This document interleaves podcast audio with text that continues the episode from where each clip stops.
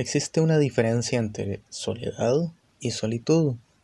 Los que meditamos, los que practicamos el Dhamma y lo seguimos eh, pues a cierto nivel o con cierta intensidad se le podría decir, y especialmente, claro, los, los monjes, los que han dedicado su vida al 100%, lo que practicamos es la solitud, el estar solos, aislados para practicar. Pero esto no quiere decir que tengamos soledad o que se genere soledad por esto. En la vida diaria, cualquier persona puede experimentar soledad.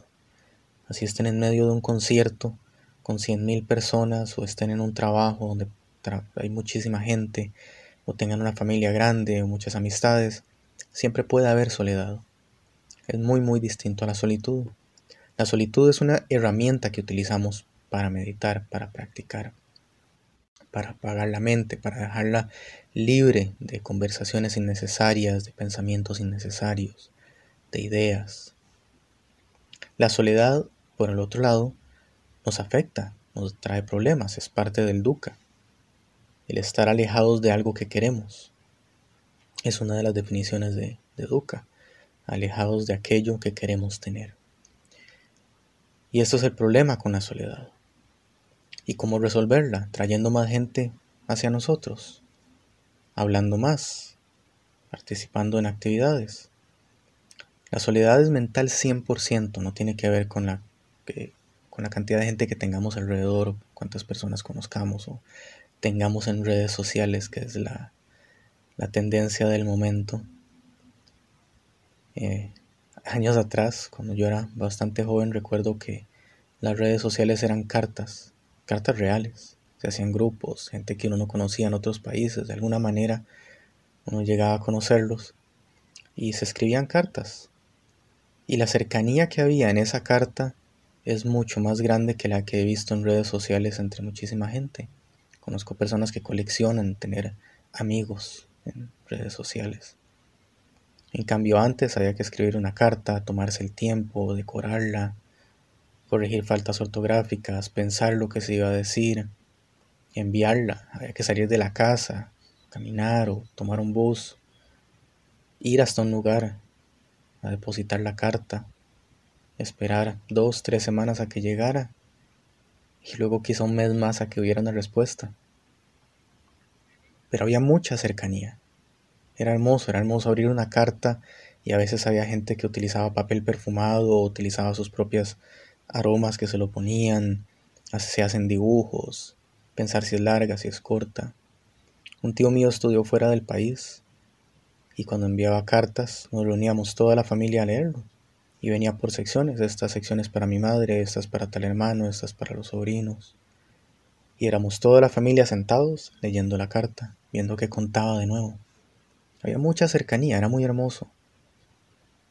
En cambio ahora quizá esta cercanía tecnológica nos ha afectado de forma negativa. Al tener todo, todo, todo a la mano, por decirlo de una manera, tan rápido, más bien se siente más solitario todo. La meditación nos enseña a ver estas situaciones con calma y a no necesitar tener una cantidad grande de personas cerca que más bien pueden generar un vacío más grande.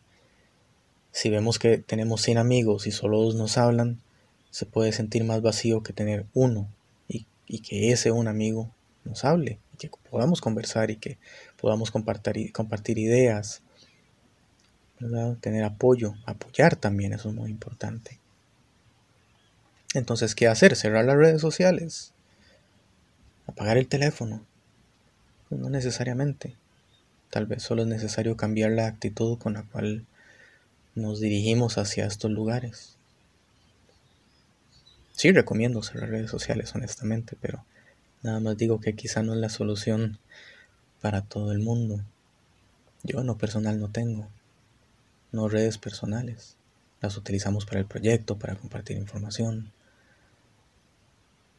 Pero yo salgo de la casa y dejo el teléfono en la casa a menos de que lo necesite para algo en específico. Ahí se queda. No tengo internet en él para andar utilizándolo. Y ha sido mi práctica personal que me ha ayudado. No digo que a todos les funcione. De nuevo, a veces se necesita, es una gran herramienta. Pero antes, cuando sí tenía el teléfono siempre, en la universidad o otras situaciones que ya se necesitaba, saber que ahí está, el ver que nadie me ha escrito, el ver que nada ha sucedido, genera como que cierto vacío. Escribirle a alguien y ahora estas aplicaciones le dicen a uno, ya llegó, ya lo vieron, no han respondido. ah, ¿por qué no responde? Genera más bien un vacío más grande. Es un intento de cercanía que más bien genera vacíos. Entonces mi práctica, que se la recomiendo a cualquiera, apaguen el teléfono, vayan, compartan, hablen con personas de verdad, reales, carne y hueso al frente de ustedes. Y esta es la diferencia principal. La solitud nos ayuda a meditar. La soledad nos afecta para meditar. Porque la soledad es una separación mental, es una preocupación, es unas penas, es dolor.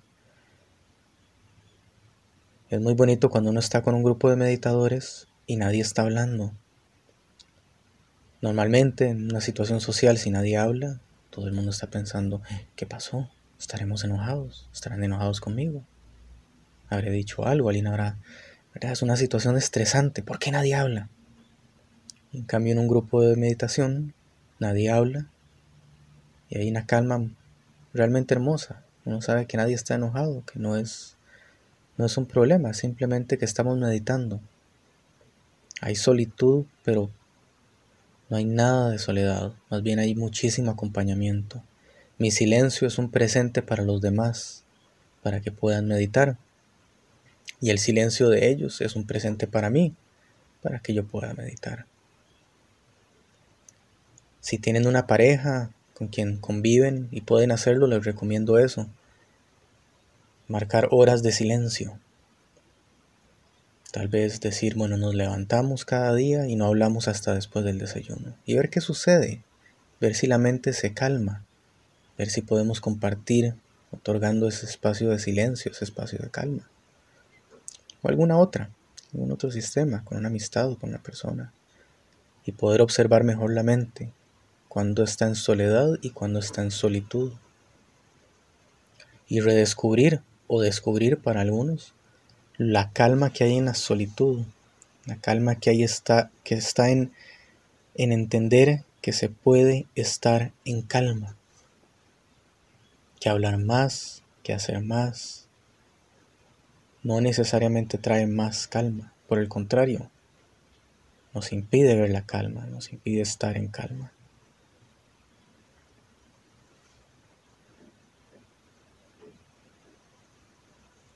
Así que ojalá puedan hacerlo, ojalá puedan crear esos espacios para ustedes. No contesten mensajes tan rápido, solo los necesarios. Apaguen un poquito la mente. Apaguen un poco esa conexión y vean la solitud. No le tengan miedo a la solitud. Eso es todo, no tenerle miedo, practicarla. Los dejo con ese pensamiento. Nos vemos pronto.